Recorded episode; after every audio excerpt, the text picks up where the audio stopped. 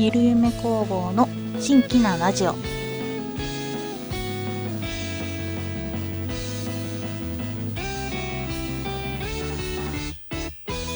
どうも、はじめましての方ははじめまして、そうでない方はこんにちは、こんばんは、おはようございます。ゆるゆめ工房の新規なラジオ、パーソナリティのゆるゆめ工房のゆるゆめぽんです。もう3月になってしまいましたが、皆様、2019年も何もかもがゆるいこの番組、そしてゆるゆめ工房をよろしくお願いいたします。そして、冬込みの方もですね、多くの方に足を運んでいただきまして、とても実りのあるイベントとなりました。足を運んでいただいた方すべてに感謝いたしております。ありがとうございました。夏コミの申し込みの方も済ませましたので、よかれば夏の方もよろしくお願いいたします。さてさて、話は変わりまして、ようやく少しだけ暖かくなり、すぐ隣のね、アパート建設の工事も終わりまして、やっと、やっとやっと、私の家の周りが静かになりました。もう本当に毎日毎日毎日毎日朝から晩までどんどんガラガラどんどんガラガラとですねもう最後の方はもういじめを受けているのではないかと思うぐらいすごい音ででもまあ我慢我慢ですねっと私が今住んでいるアパートもそういう思いをした人が周りにいるんだなと思ったら我慢の一択でしたはいえー、まあそのねアパートお隣の新築のアパートなんですけれども毎日、えー、まあ大体毎日ですねアパートの見学に来ている方々を見かけます。若いお兄さん、お姉さん、家族連れの方もいらっしゃいますでしょうか。いやー、そういう人たちを見ると、きっともうすぐ始まる新生活の準備をしているのだろうなと思ってですね、ちょっと考えてしまう日々が 続いております。皆さんどうでしょうか？もちろんね、今の、今と変わらないよっていうね、私と同じ方もいらっしゃるのではないでしょうか。新規一点、新天地で、なんていう方もいらっしゃるのではないでしょうか。今年の5月にはついに年号も変わりますんで、私はちょっとだけ勇気を出して新しいことにチャレンジしてみようかな、と、今、こそこそと 準備をしております。何をするかはまだ内緒です。まあ、なんかできたら言います。ご報告します、ちゃんと。きっとね、新しいことを始めるには今がチャンスかなと思っておりますので、ぜひ皆さんも今までできなかったことややってみたかったなっていうふうに思っていたことをちょっとチャレンジしてみてください。いい結果になるのではないでしょうか。それでは、新規なラジオ始めましょう。最初のコーナーはこちら。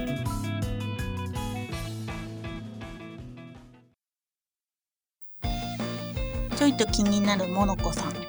このコーナーは最近私、ゆるゆめぽんが気になっていることをのんびりおしゃべりしていくコーナーです。今回気になったものは世界最高齢でギネス認定福岡の116歳女性です。2019年の一発目としては縁起がいいのではないでしょうか。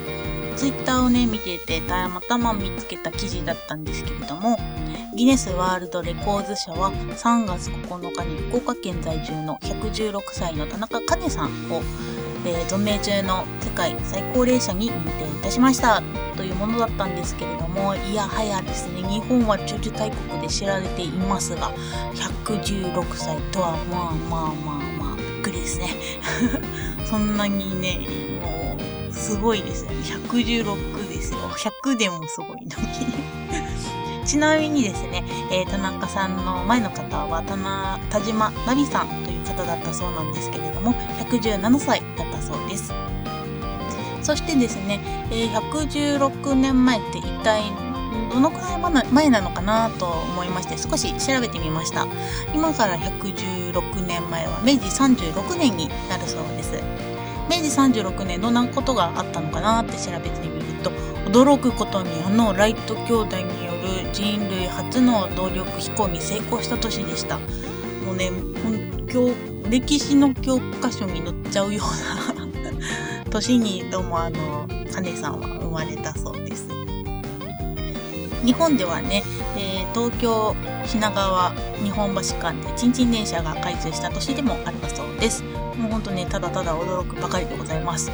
そして次にね疑問が出てくると思うんです。純粋に世界最高齢は何歳だったんだろうって。ね。思いません。私思っちゃったんです。ということでまたまた調べてみますとフランス人のですねジャンヌ・カルマンさん。という方がですね、1875年2月21日生まれで、えー、亡くなったのが1997年8月4年でした。年齢としてはですね、122歳と164日がギネスブックに公式認定されている歴代最高齢者になります。122歳ですよ。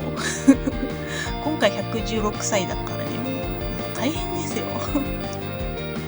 でね、このジャンヌ・カルマさんすごくてですね、13歳の時に、ひまわりで有名なね、あのね、ゴッホですよ、ゴッホ。ベンセント・ファン・ゴッホさんにね、出会っているということでね、もうさらに驚きなんですけれども、なんかね、ゴッホさん、実はこのジャンヌさんの父親が経営していたお店にですね、絵の具と鉛筆を買いに来ていたそうです。で、なんか出会ったね、印象はね、汚くて格好も性格も悪い人だなんてね語っていたそうでです。ね まあとてもちょっとねまあ歴史の教科書とかねそういうのでしか知らないんですけどまあ結構変わってる人なので ゴッホさんちょっとねもう結構こう曲がりくねっちゃってる人なので まあちょっと笑ってしまったんですけれどもまあちょっとね年齢の話に一度戻しますね脱線したってね。で、60歳になるとね、還暦って言いますけれども、ちなみに私の母は実は還暦を今年迎えております。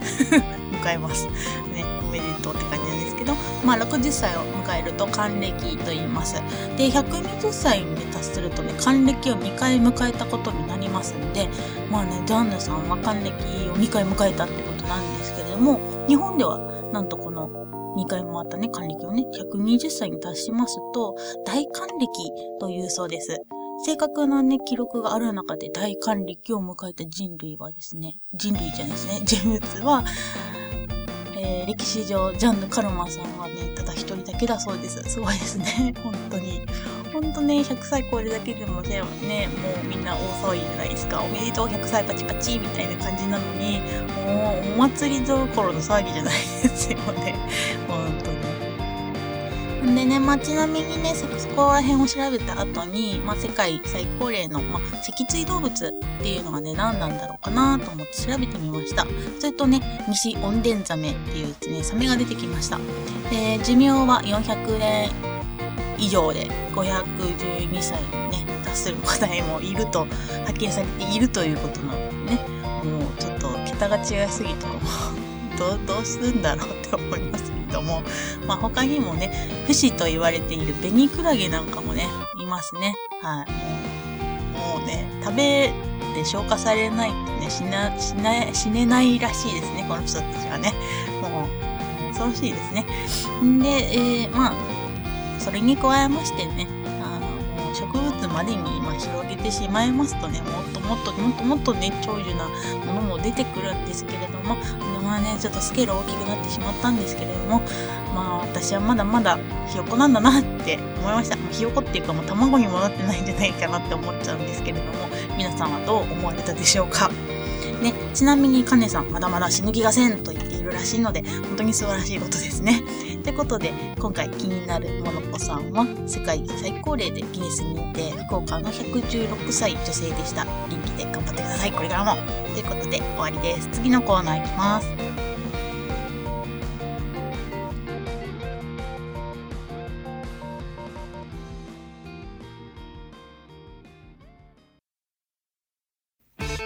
こっそり教えたい。このコーナーは、ゆるゆめぽんが皆さんに TRPG やボードゲームを含める卓上ゲームを勝手におすすめするコーナーです。回のおすすめするゲームは US エオポリーさん日本語版を 10days ゲームズさんから発売されているテレストレーションです。このゲームは物や現象の名前で表されたお題を絵と書かれたものの名前を交互に1人ずつ紙に書くことで最後までうまく伝わることを目指しより正解した数を争うゲームです。いわゆる伝言ゲームです。とは言ってもねまあ実際にはこの過程この最後の最終までに行く過程を楽しむ要素の多い強いゲームだと思っておりますプレイ人数は4人から8人まで遊べますお絵描きと聞いて、私、絵心が、絵を描くのが苦手で、なんて方いらっしゃるのではないでしょうか。もちろんね、もう神絵師同士でね、もうややってもらうのもね、かなり見応えがあるとは思うんですけれども、このゲームやはり伝言ゲームなんて、普段ね、全く絵を描かない方の方が、やった方が数段面白いのではないでしょうか。むしろ普段ほんと描かないから、意外なね、実力を発見なんていうことも十分あります。そしてね、そういうのを含めてワイワイ盛り上がれるゲームだと思っております。さてさて、気になるゲームのルールなんですが、まずそれぞれお題のカードっていうのがありますので、お題カードを引きます。お題カードは裏と表にね、いろいろ書いてありますで、事前にどちら側を使うか決めておきます。お題カードの中には1から6までの数字とお題が書かれております。それに対してね。サイコロを振って出た面に書かれていた、えー、お題を書くことになります。また、その、まあ、1から6までこうお題がこう、つらつらっと書かれているんですけれども、一部分ね、こう空欄になっているものもあります。そこには、まあ、自分が考えたお題を当てはめてからサイコロを振ってください。このゲームにはね、ありがたいことにスケッチブックが人数分用意されております。なので、それぞれ1冊ずつ持ち、名前をね、書くところがありますので、付属のペンで記入しておきましょう。名前を書くね、ところの上に、お題を書く欄もありますんで、決まっていればそこに記入もしておきます。ちなみにこのスケッチブックは表面がツルツルとしたホワイトボードのような加工がしてありますので、何度でも書いたり消したりすることができる、とってもね、優れもののノートとスケッチブックですね、ノートになっておりますので、もうね、それもね、すげえなーって見てほしいポイントです。そのとこを気にする人はあまりいないんじゃないかなと思うんですけど、私は気にする人なので、ぜひ見ていただければと思います。話は戻して、お題と名前を記入し終わったら、ここからゲームスタートです。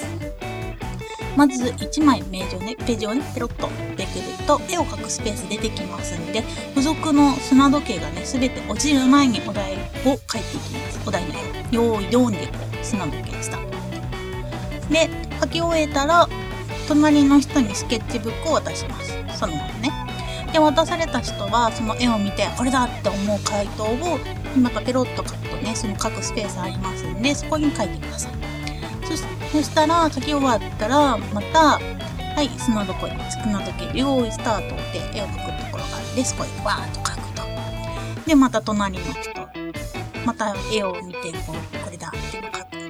く。で、はい、また用意スタートで絵を描く。っていうのを、こう、じゅんぐりえー、進めていきます。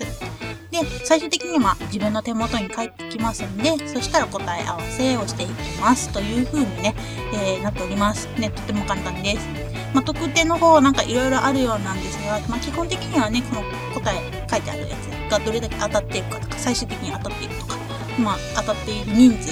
で決めるみたいです。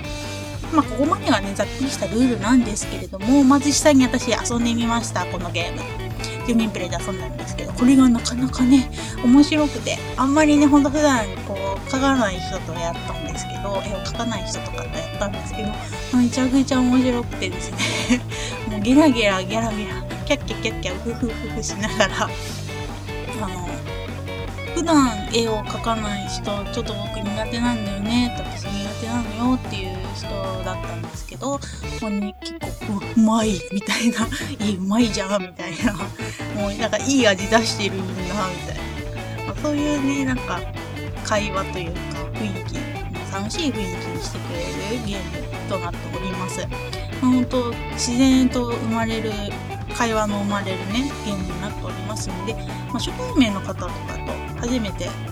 今今からの先初めて会う方とかいらっしゃると思うんですけれども、まあ、出会いのシーズンなんで、こういうのを使って、ね、仲良くなっていけたらいいんじゃないかなと思いました。みんなでワイワイできるゲームですので、ぜひプレイしてみてください。えー、今回、こっそり教えたいは、テレストレーションでした。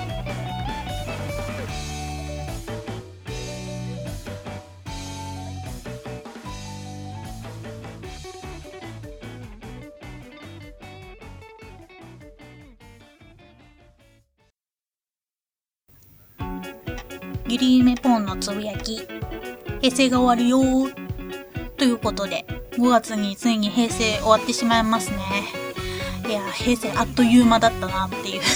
う ような気がしております。ね、電波少年とかダンシングベイビーとかね、流行っていたのが小学生の頃とはね、本当に信じたくもありません。好きだったアニメとかも軒並み10周年記念とかで15周年とか言ってるんで、本当に鳥肌ものです。ちなみに TRPG が好きになってもう4、5年ぐらい経つんですけど、あっという間だったなっていうふうに思っております。ボードゲームはね、まだまだひよっこなんですけど。この世界にね、入ってから、えー、イベントとか、まあ、コミケだけなんですけれども、参加もして、まあ、3年ぐらい、えー、経っているんですけれども、それでもね、相変わらず人見知りが治らなくて あんまりお友達が増えていないですけれども、でも、でもね、それでもね、うん当初と比べたらたくさんの方と交流が持てていた平成だったんじゃないかなと思いにふっている私です。本当にね、絡んでくださっている方々、本当にありがとうございますっていう感じです。とね、そんなこんなことを言ってはおるのですけれども、今回のラジオのですね、原稿を書いてなんと早1ヶ月が経とうとしております。ちなみに、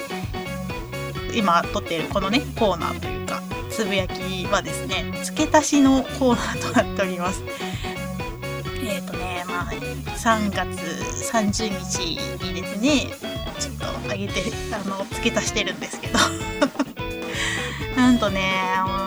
4月までには上げないと、さすがにやばいと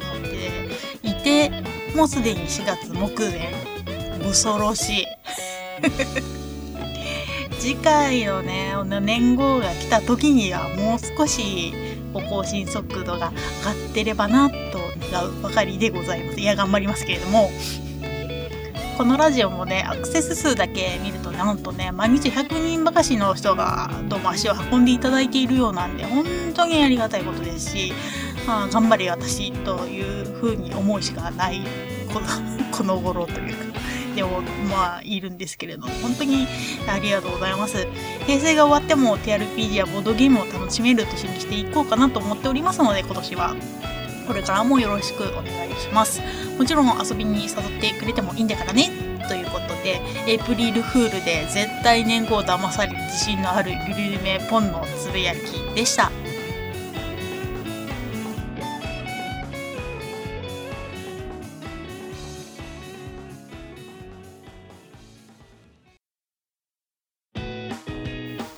ラストです。今回の放送はいかがだったでしょうか？毎回滑舌が悪くカミカミですが最後まで聞いていただけたのは嬉しいです。今回ご紹介したものはブログでも関連の URL を載せておきますのでよかったらそちらの方もチェックしてみてください。また Twitter の方もよろしくお願いします。TwitterID は、アットマーク YURUYUME アットマークゆるいめで出てくると思います。そしてそして、毎回言っておりますが、よかったら Twitter にて、ハッシュタグ、新規なラジオで感想を書いていただけると思いなくテンション上がって、上がって上がって作業が進むと思いますので、よろしくお願いします。ブログの方でも感想いただけると嬉しいです。と言いながら、今回ちょっと遅くなっちゃったので、本当申し訳ないなと思っております。ごめんなさい。それでは、今回はこの辺で終わりにしたいと思っております。最後まで放送を聞いてくださってありがとうございました。それでは次回までお元気で。バイバイ。